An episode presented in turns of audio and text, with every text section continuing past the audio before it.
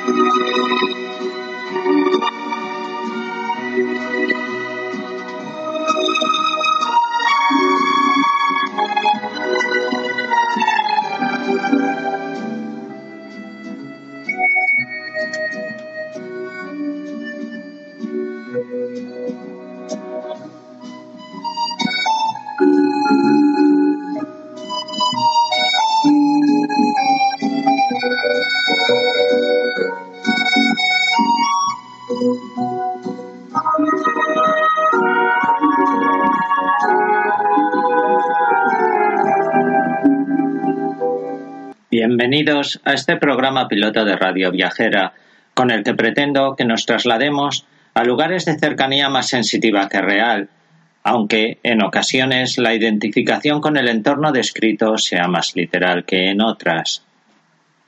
Semejante propósito me ha llevado a bautizar este sencillo tour operador radiofónico como Cultura Viajera, si me lo permitís, y en él os propongo encontrar emplazamientos extraídos de las páginas de los libros, los cuadros, las películas, las fotografías o los discos. Un paisaje emocional y sugerente para el que solo necesitaréis el GPS de la imaginación. ¿Empezamos? Para este programa inaugural he enlazado tres destinos sujetos a la actualidad cinematográfica y literaria de esta semana Tres sitios que tienen en común la inexistencia física como tal, aunque, al final, las apariencias engañan, como ya lo veréis, y los edificios y plazas adquieren la consistencia que les pueden dar simplemente los cerebros aventureros de los que narran y escuchan.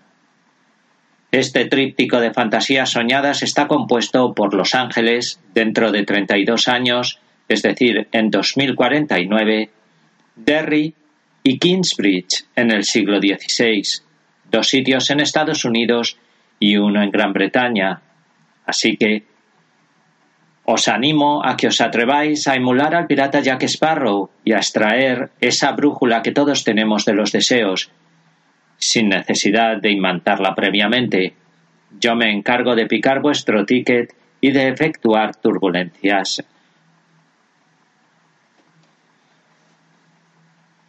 turbulencias precisas más que nada para que no nos durmamos ante tal viaje de duración bastante limitada. Allá vamos.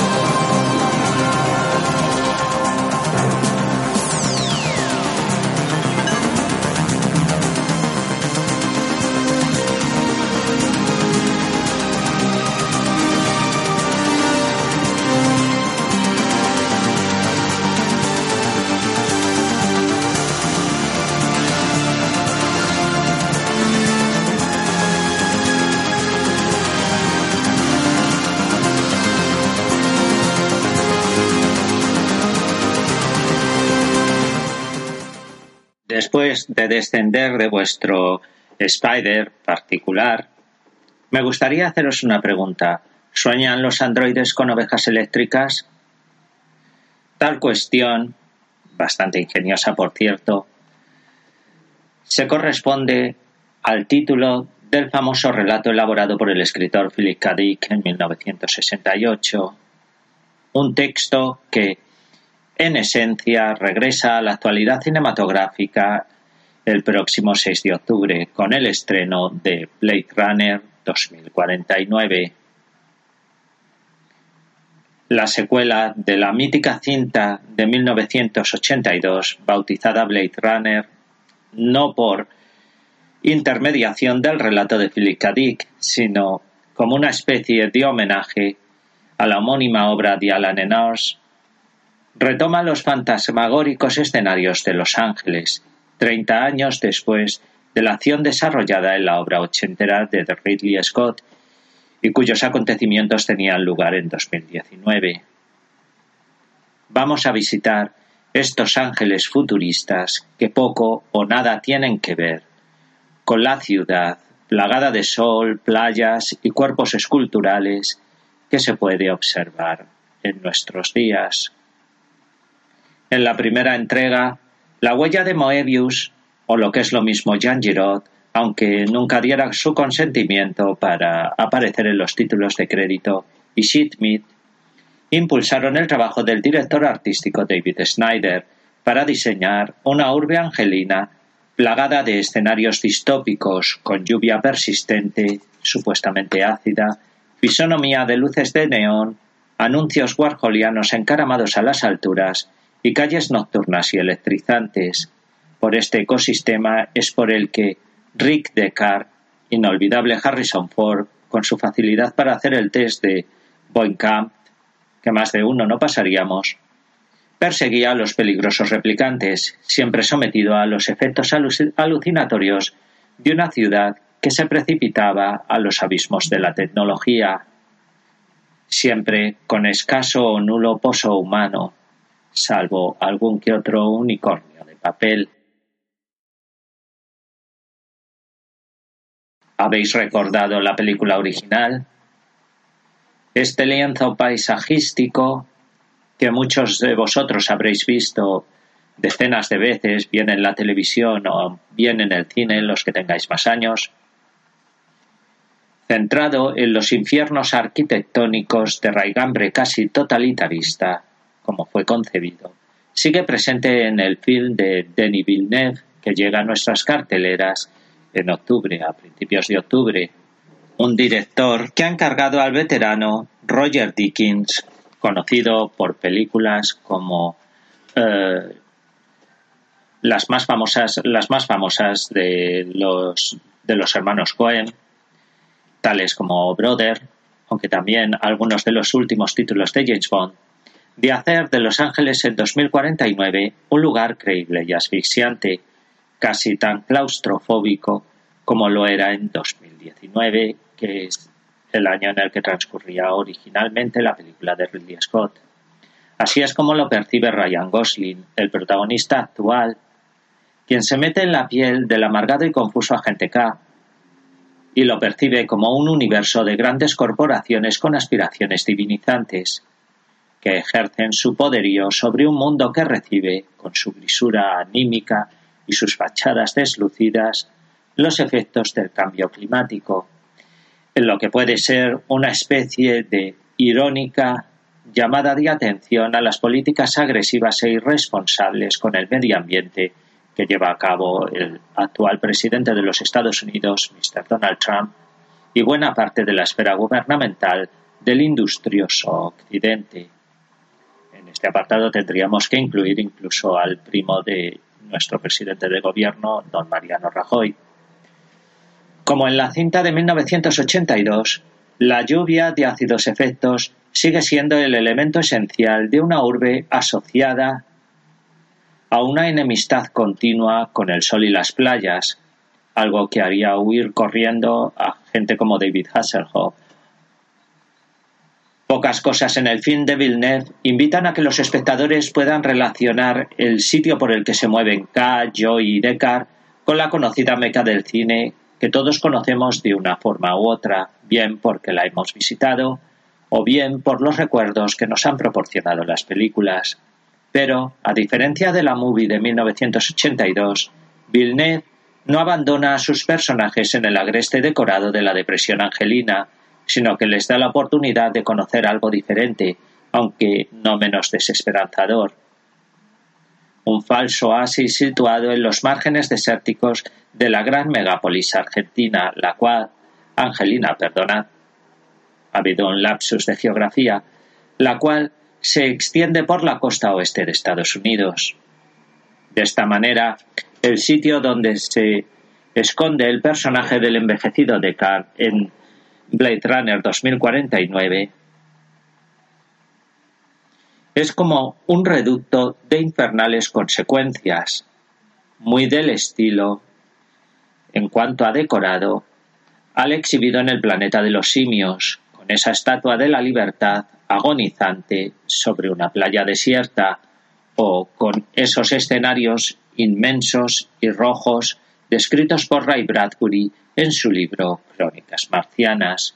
En definitiva, un lugar decorado con grandes reminiscencias del pasado más o menos glorioso de California, con gigantescas estatuas de inspiración clásica que bien podrían remitir a la caída de imperios faraónicos, y con la habitual saturación de colores que se asocia muy frecuentemente a las extensiones angelinas. Precisamente en este apartado me querría, me querría detener un poco.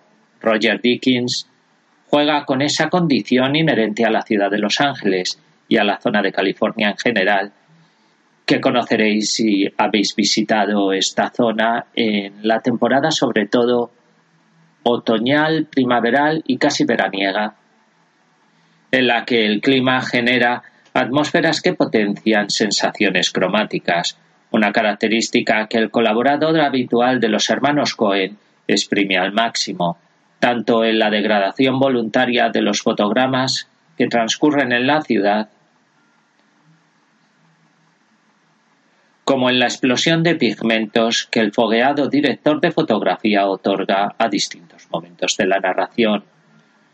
No obstante, os advierto que resulta complicado ver en Los Ángeles de Blade Runner 2049 remanentes claros o referencias claras a su modelo urbanístico real, algo comprensible si recalco el hecho de que el largometraje ha sido rodado en Budapest, Hungría, un sitio con una luz diametralmente opuesta a la que se puede encontrar en la costa californiana. Mm, tal afirmación era igualmente válida para la entrega creada por Ridley Scott en 1982, la cual huyó de las identificaciones posibles con el lugar en el que transcurría la acción de la novela original de Philip K. Dick, y que no era otro que San Francisco.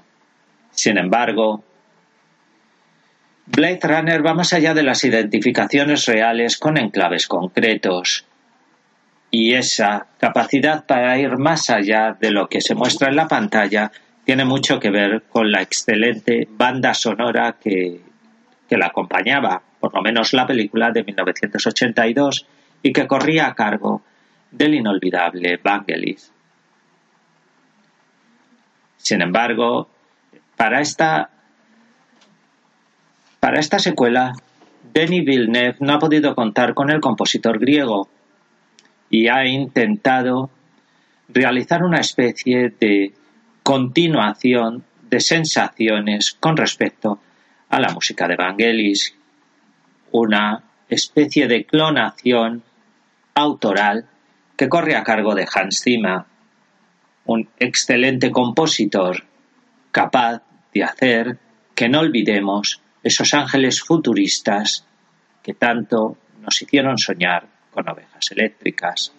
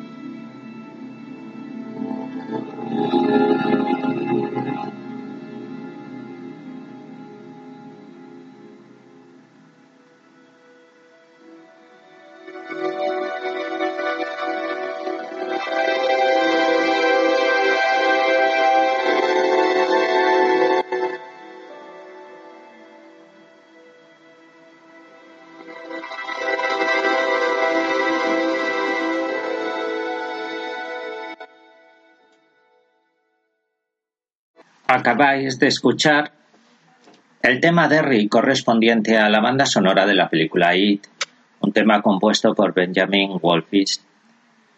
Tal sintonía de tétricos acordes me sirve para que vayamos a la segunda parada de nuestro viaje inaugural. Sin movernos de Estados Unidos, nuestra parada nos lleva ahora hasta Derry, la ficticia población de Maine, donde se desarrolla la escalofriante historia de It. Andrés Muccietti ha devuelto a la actualidad cinematográfica a esta original novela escrita por Stephen King en 1986, donde un payaso asesino llamado Pennywise se dedica a secuestrar y a asesinar a los niños de la imaginaria ciudad donde transcurre este relato. Derry es uno de esos espacios de Nueva Inglaterra surgidos de la prolíficamente del denominado maestro del terror, demasiado real y coherente como para provocar el miedo entre el personal. Sin embargo, el escenario donde el citado clown comete sus crímenes no es del todo inexistente, como se podría pensar. El referente real de Derry es nada más y nada menos que la conocida como Reina de Maine, es decir, Bangor. Esta floreciente urbe estadounidense es de las que conservan un aspecto entre familiar, histórico y moderno, con un centro de actividades industriales muy acorde con la industria papelera y el curso de su riqueza fluvial.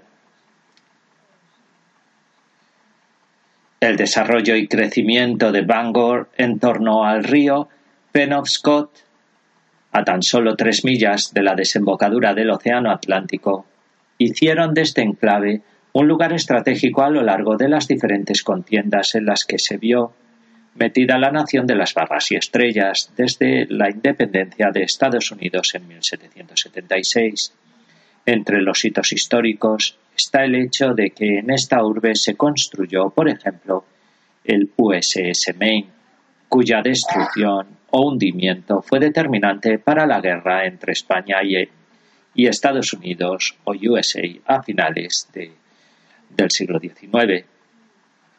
Stephen King tomó la inspiración de sus impresionantes mansiones victorianas que hablan de un pasado señorial plagado de ancestros, enlazados con la época incluso puritana y con un florecimiento bastante elevado de su economía a lo largo del siglo XIX.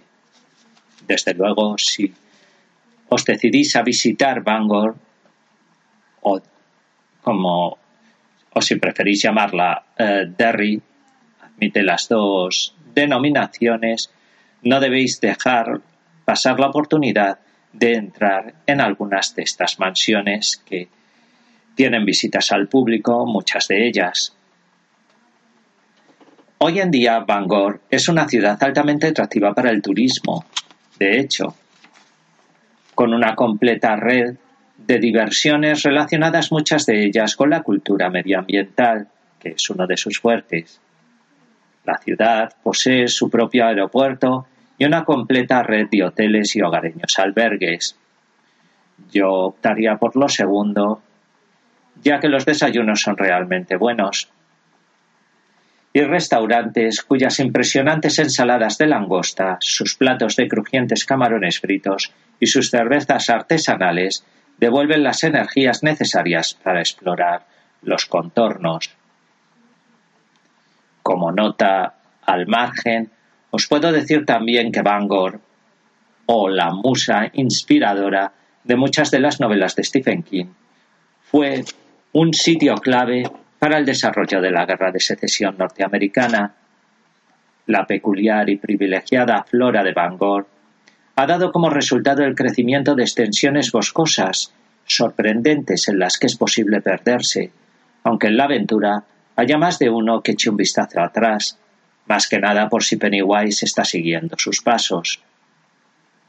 Además, la comunidad ha diseñado un complejo de parques realmente admirable. No en vano, la estatua más popular de la región es la de un señor con pinta de leñador llamado Paul Banyan, el cual preside uno de los enclaves más céntricos del lugar.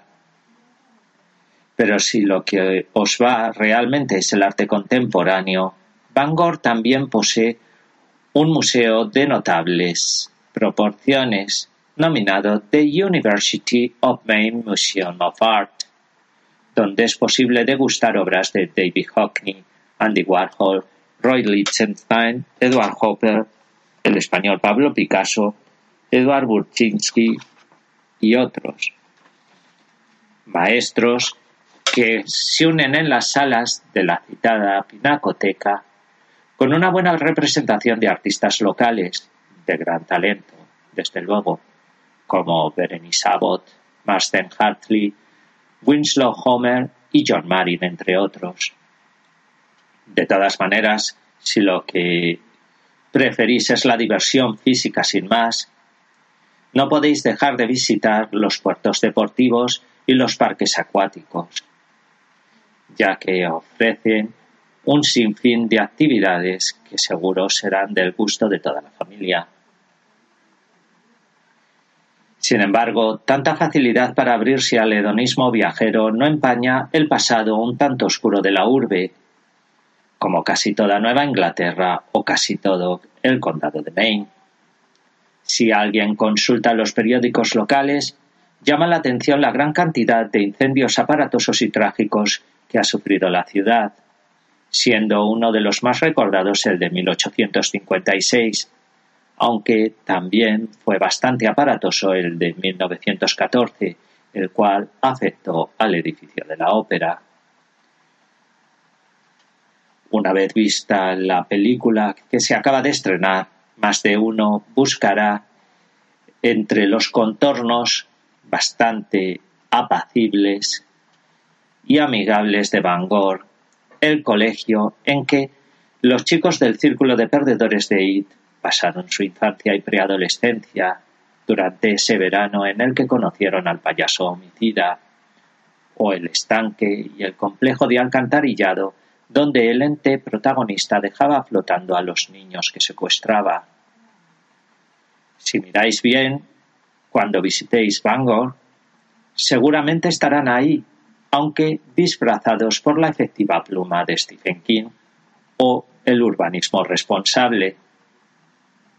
Sin embargo, y pese a los parecidos razonables, también hay que advertir a los espectadores del film de Muschetti, si tú eres uno de uno, que su película ha sido rodada en escenarios de Canadá, cosas del cine.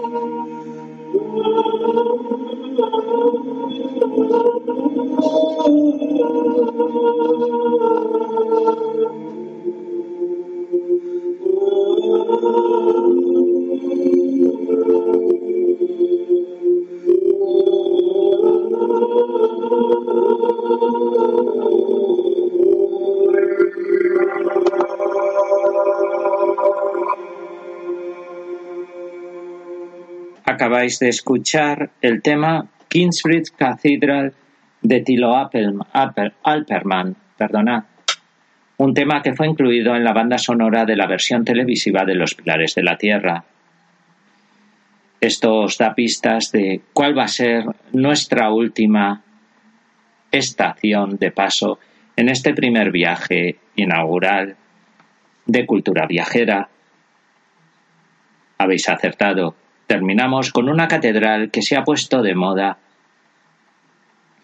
esta semana con la aparición de la, de la, tercera entrega de la saga literaria iniciada con Los Pilares de la Tierra, un libro que se titula Una columna de fuego. En esta esperada obra de Ken Follett, el escritor británico devuelve a los lectores el placer de visitar nuevamente la ciudad de Kingsbridge, un lugar que poco o nada tiene que ver con su referente real, situado al sur del condado de Devon. Para los que hayan degustado las dos partes anteriores a una columna de fuego, la pregunta es obvia. ¿Existe realmente la Catedral de Kingsbridge, la cual da pie a la trama de esta saga que ha vendido millones de ejemplares? Y la respuesta es que sí y no. Si somos exactos, la Catedral de Kingsbridge es una invención de Follett, así como la urbe en torno a la que se levanta el templo. Pero si nos situamos con la brújula cambiada en el mapa de la nación del rey Arturo, daremos con el modelo de edificio religioso en el que se fijó el narrador isleño, y este no es otro que la Catedral de Salisbury, aunque mezclada con algunos elementos, sobre todo los arcos y alguna que otra nave, con la de Petersboro.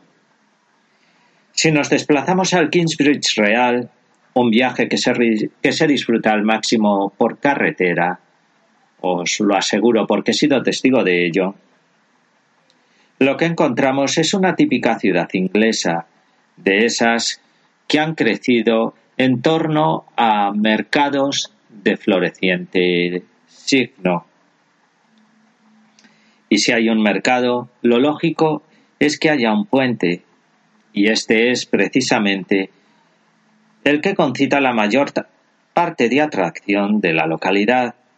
El aspecto bucólico del enclave parece como sacado de una novela de Agatha Christie, aunque sin asesinato habitualmente, con sus tiendas de estilo antiguo, sus edificios de icónica prestancia rural y el apacible curso de la existencia vecinal, de esas que se dan los buenos días cada dos por tres y se conocen hasta los secretos más íntimos de sus habitantes. Dentro de las actividades que se pueden realizar en Kingsbridge, no hay que perderse la posibilidad de, visitar el sorprendente mercado situado en el distrito de Southampton. Realmente merece la pena perderse por sus puestos y si acaso cerrar un poco los ojos para trasladarnos a esa época medieval de la que tanto eh, suelen tirar los enclaves históricos de Gran Bretaña.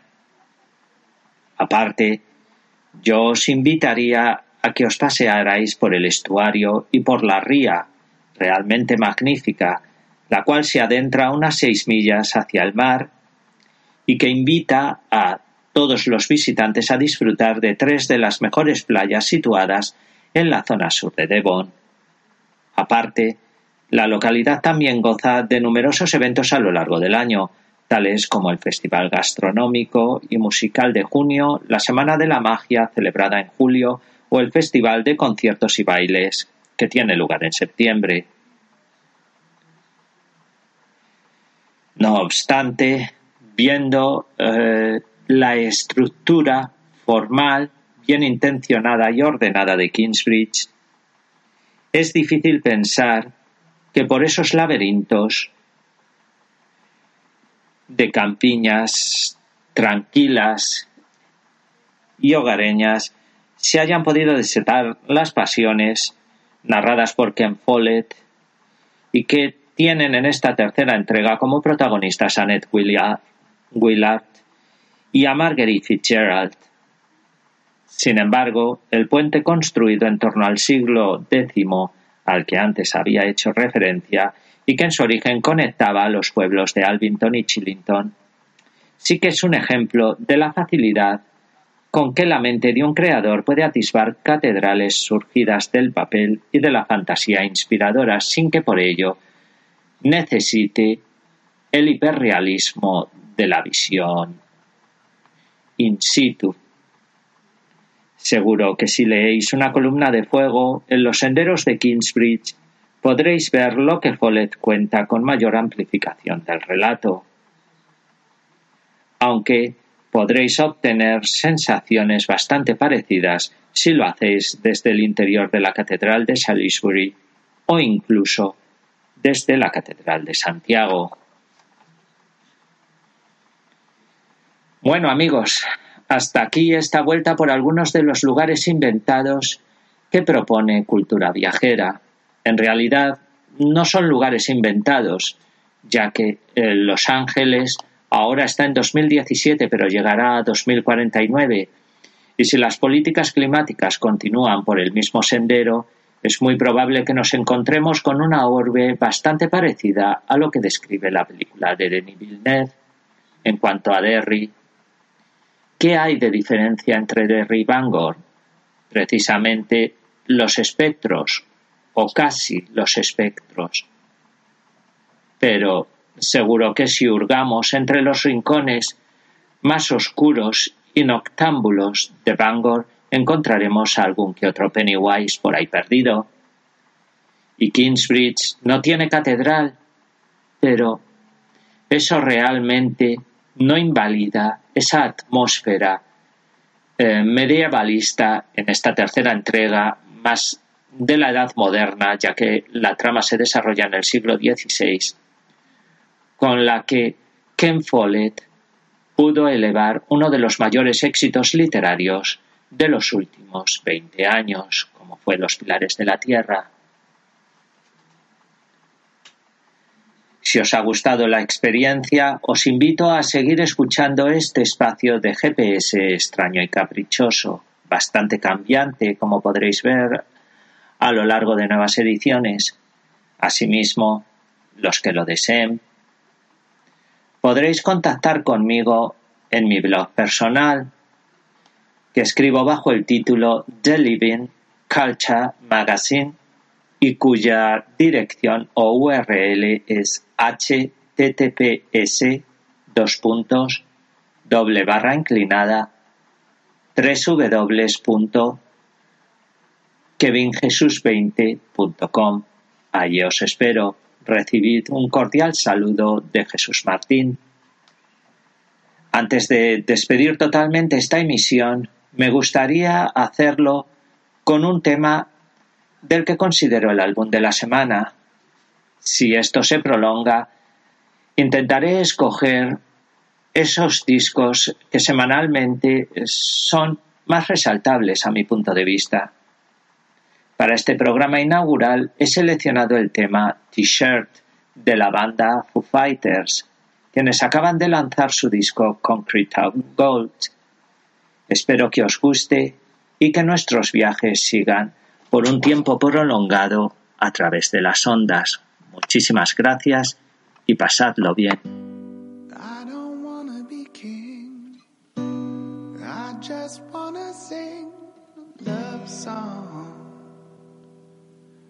Pretend there's nothing wrong. You can sing along with me.